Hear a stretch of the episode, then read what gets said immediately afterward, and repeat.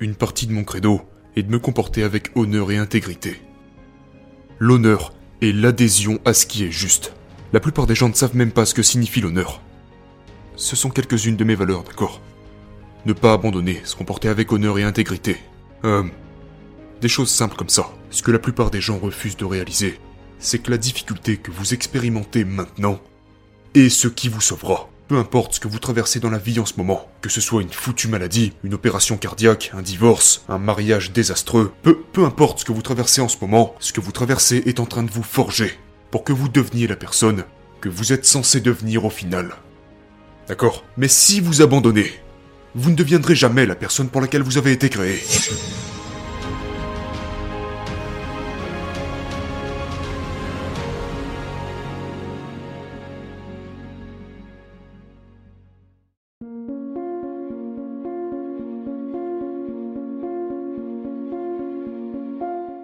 Je vis ma vie selon une certaine norme. Je ne vis pas ma vie euh, basée sur le fait d'essayer d'obtenir un résultat. Ok, donc mon ultime objectif chaque jour, en plein milieu de la difficulté, en plein milieu du stress, de la douleur, mon ultime objectif est de maintenir la norme de la personne que je veux être. D'accord? Et et je laisse les résultats en dehors de tout ça. Par exemple, il y a quelques années, je traversais une course de 160 km, et j'avais un rythme qui me maintenait à la première place. Je voulais gagner. C'était le résultat que je voulais atteindre. Mais environ 96e kilomètre, mon estomac a cessé de fonctionner, et ça m'a tordu de douleur. Quand votre estomac explose pendant une course d'ultra, je me fiche de savoir à quel point vous êtes fort. Vous ne pouvez pas le supporter. Vous devez vous arrêter et laisser votre estomac se calmer. Donc je me suis allongé sur le bord du sentier, en position fétale, et puis je me suis fait doubler par une personne, deux personnes, trois personnes. Je me suis retrouvé à la sixième place avant de pouvoir me lever et marcher à nouveau. Donc le résultat est passé par la fenêtre.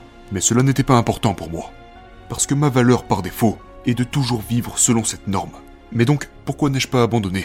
Je veux dire, genre, il me restait encore 64 km à parcourir, et je ne pouvais plus atteindre le résultat que je m'étais fixé. Sauf que j'en avais strictement rien à faire. Alors, pourquoi je continue à courir en sachant que je ne pouvais plus atteindre ce résultat? Eh bien parce que mon ultime objectif est de respecter cette norme que je me suis fixée.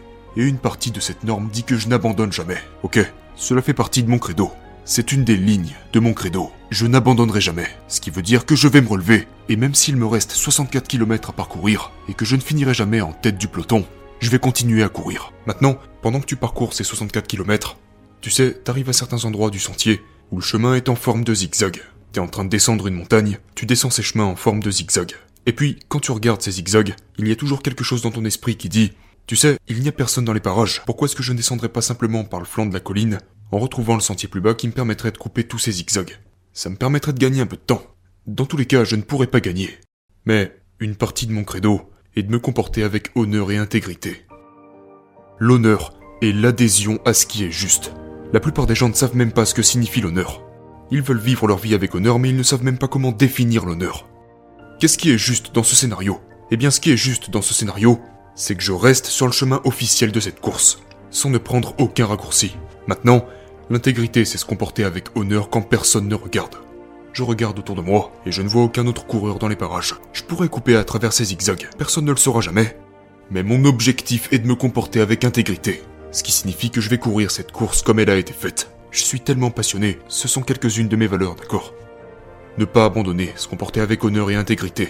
Euh, des choses simples comme ça, et je les ai toutes regroupées dans un credo selon lequel je vis ma vie. Et vous savez, c'est tellement important pour moi. Parce que, généralement, si vous pouvez définir une norme pour vous-même, euh, au passage, mon ultime norme est la Sainte Bible, la parole de Dieu. Ceci est l'ultime norme de ma vie. Mais, souvent, si vous pouvez vivre selon une norme, vous obtiendrez concrètement les résultats que vous voulez obtenir. Mais ce n'est pas ce que je recherche. J'essaie simplement de vivre selon cette norme. Et c'est juste tellement important pour moi parce que toutes ces choses que je ne dis, je ne dis aucune de ces choses en me basant sur la théorie. Tout ce dont nous parlons ici.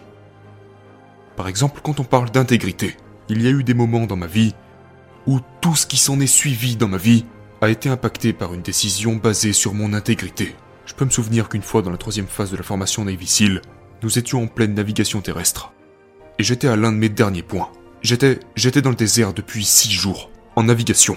Et j'avais ce gros sac à dos inconfortable sur les épaules. Et j'avais une de ces grosses radios militaires dans ce sac. Cette radio était tellement lourde et c'était tellement dur. Et puis j'ai levé les yeux au sommet de la colline que je devais gravir. Et c'était mon dernier point, j'arrivais au bout de cette navigation terrestre. Ça faisait six jours que je me déplaçais non-stop, et je voyais mon dernier point en haut de cette colline. Et au début de la navigation, l'instructeur m'avait dit Ne pose jamais cette radio à terre. Vous savez à quel point c'est grave si vous perdez une radio dans l'armée. C'est un gros, gros problème. Vous êtes expulsé de l'armée si vous perdez une radio. J'étais encore en formation. Et vous savez ce que j'ai fait quand j'ai levé les yeux et que j'ai vu le sommet de cette colline? J'ai regardé dans cette direction à côté de moi. Et il y avait un arbre juste là. Et je me suis dit, je vais juste poser cette satanée radio au pied de cet arbre. Je ne vais pas porter ça jusqu'à là-haut. Ce sac à dos est déjà bien assez lourd. Et en fait, c'était l'un de mes derniers points, parce qu'après j'allais repasser par là. Je regarde autour de moi, il n'y avait pas d'instructeur dans les parages. J'étais complètement seul dans ce large périmètre. J'ai posé cette radio au pied de cet arbre, je suis monté au sommet de cette colline, j'ai validé mon point de repère, et quand j'ai fait demi-tour, il y avait des centaines d'arbres à passer pour retourner au pied de la colline, et ils ressemblaient tous à l'arbre contre lequel j'avais posé ma radio. À ce moment-là, tout ce pourquoi j'avais travaillé dans ma vie. Au passage, j'ai dû subir une opération cardiaque pour devenir un Navy. J'ai eu mon, mon histoire pour devenir un SEAL est très différente de celle de la plupart des autres. Tout ce pourquoi j'avais travaillé aurait pu disparaître à cause de ce manque d'intégrité que j'ai eu à ce moment-là. Si je n'avais pas retrouvé cette radio, je ne serais pas ici à te parler aujourd'hui. Sans aucun doute, à cause d'un manque d'intégrité. Euh, mais heureusement, après environ 30 minutes de recherche frénétique de cette radio, je l'ai finalement trouvée. Et, et c'est en partie la raison pour laquelle je suis ici aujourd'hui.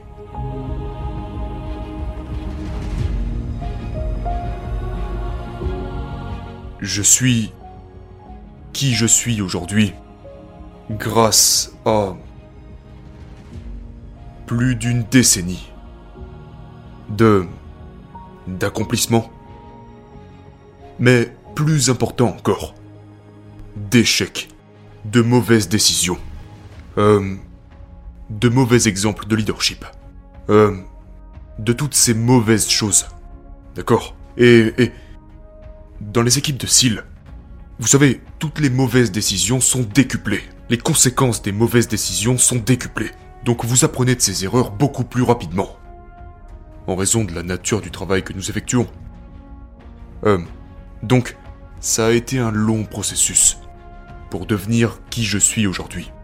Maintenant, ce qui m'a ce qui m'a vraiment apporté cette dernière pièce du puzzle, ça a été euh, ma relation avec le Christ. J'ai appris que toutes ces choses merveilleuses de la vie n'avaient aucune sorte de relation spirituelle, d'accord? Je crois que nous tous en tant qu'humains, vous pouvez contester cela si vous le voulez, je m'en fiche. Je crois que chaque être humain est composé d'un corps physique, d'une âme, autrement dit votre volonté, vos émotions, et d'un esprit. D'accord? Je crois profondément que c'est le cas. Maintenant mon esprit, la partie spirituelle de moi, était morte et confus. Et j'avais ce grand corps physiquement fort, un esprit très fort. Mais quand j'ai commencé à fusionner avec cet aspect spirituel de moi-même, et que j'ai que j'ai appris à nourrir cette partie de moi-même, je veux dire, on parle de quelque chose de complètement différent. C'est tout simplement incroyable. C'était il y a combien de temps? J'ai j'ai donné ma vie au Christ, si vous voulez le dire ainsi. Pourtant, je ne suis pas je ne suis pas quelqu'un de religieux à la base. Je n'étais jamais allé à l'église. Je crois que l'on ne peut pas aller à l'église. Je crois que le corps du Christ est l'église, vivant sur terre. Euh, c'était en 2012. Et vous avez rejoint la Navy en quelle année? En 2007. Mais votre voyage pour devenir un SEAL n'est pas conventionnel, n'est-ce pas? Vous n'avez pas grandi en vous disant je vais être un Navy SEAL. C'est juste, c'est arrivé d'une manière différente, n'est-ce pas? Oh oui.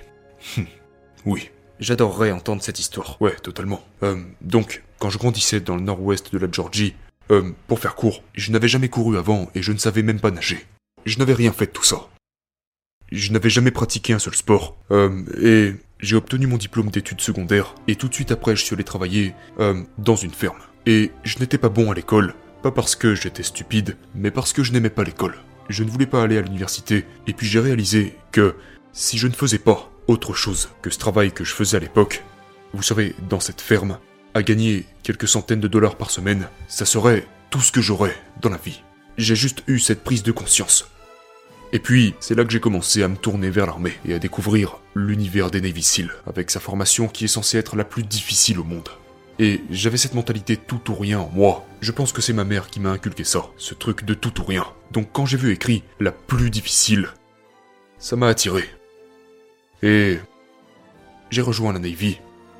Puis je n'ai pas réussi à passer le test des normes physiques nécessaires pour entrer, et il m'a fallu environ, euh, probablement trois mois pour réussir à passer ce test. J'ai dû apprendre à nager, apprendre à courir, je retournais passer ce test chaque semaine, ce fameux test de normes physiques, j'échouais littéralement chaque semaine. Ça m'a pris environ trois mois pour finalement réussir une seule fois, puis j'ai obtenu mon contrat pour les cils, puis je suis allé au camp d'entraînement, le dernier jour du camp d'entraînement, j'étais sur le point d'être diplômé, puis l'un de mes instructeurs m'a retiré de la formation. Nous étions littéralement en train de marcher vers la zone des élèves diplômés, l'endroit où on vous remplace votre béret de recruté par votre béret de Navy SEAL. Et il a dit tu dois aller à l'hôpital. Donc je suis allé voir le médecin. Et le l'officier là-bas m'a dit qu'ils avaient trouvé un kyste péricardique de 7 cm sur mon cœur, que j'étais le tout premier candidat de la Navy à être diagnostiqué avec un kyste péricardique, qu'il ne savait rien à propos de ça, parce que c'est une maladie très rare, et il a dit que c'était totalement asymptomatique, que c'était la raison pour laquelle je n'avais jamais réalisé que j'avais ça au niveau du cœur, et les instructeurs ont rajouté qu'ils étaient très inquiets à propos de ça, parce que si je me retrouvais à nouveau en eau profonde, le changement de pression pourrait faire éclater ce kyste. Donc ils m'ont dit, vous ne pourrez jamais devenir un cil, et nous n'allons pas enlever cette chose de votre cœur, parce que c'est une opération très risquée. En fait, aucun de ces chirurgiens, dans la Navy, n'avait jamais retiré un kyste péricardique. Et on m'a dit, on va vous envoyer dans les rangs inférieurs, ou alors vous pouvez quitter la Navy, parce que c'est une rupture de contrat. Alors j'ai quitté la Navy, puis j'ai payé ma propre opération cardiaque en tant que civil, euh, avec l'aide de ma famille et de ma communauté, parce que je n'avais pas d'argent. Et euh, je suis retourné à la Navy un peu moins d'un an après cette opération cardiaque.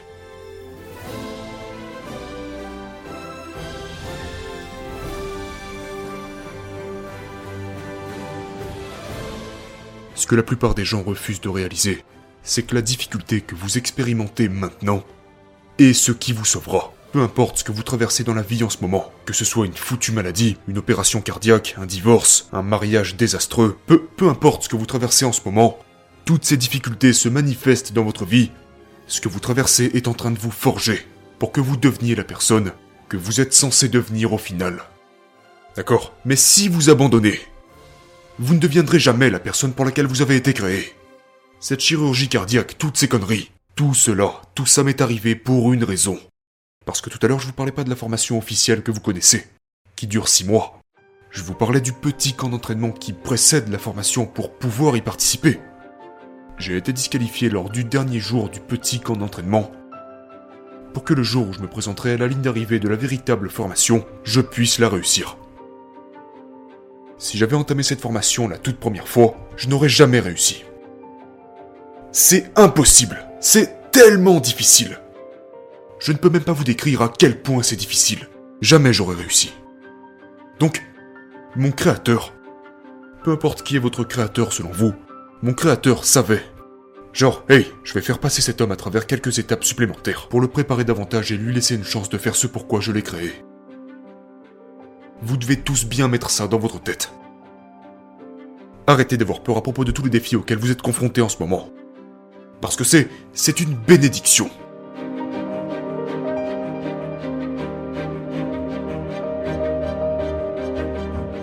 La principale raison pour laquelle les gens abandonnent la formation Navy est parce qu'ils se laissent submerger par la situation dans son ensemble. Si vous demandez à n'importe quel mec qui a abandonné, pourquoi il a abandonné S'il choisit d'être honnête avec vous, très peu d'entre eux le seraient.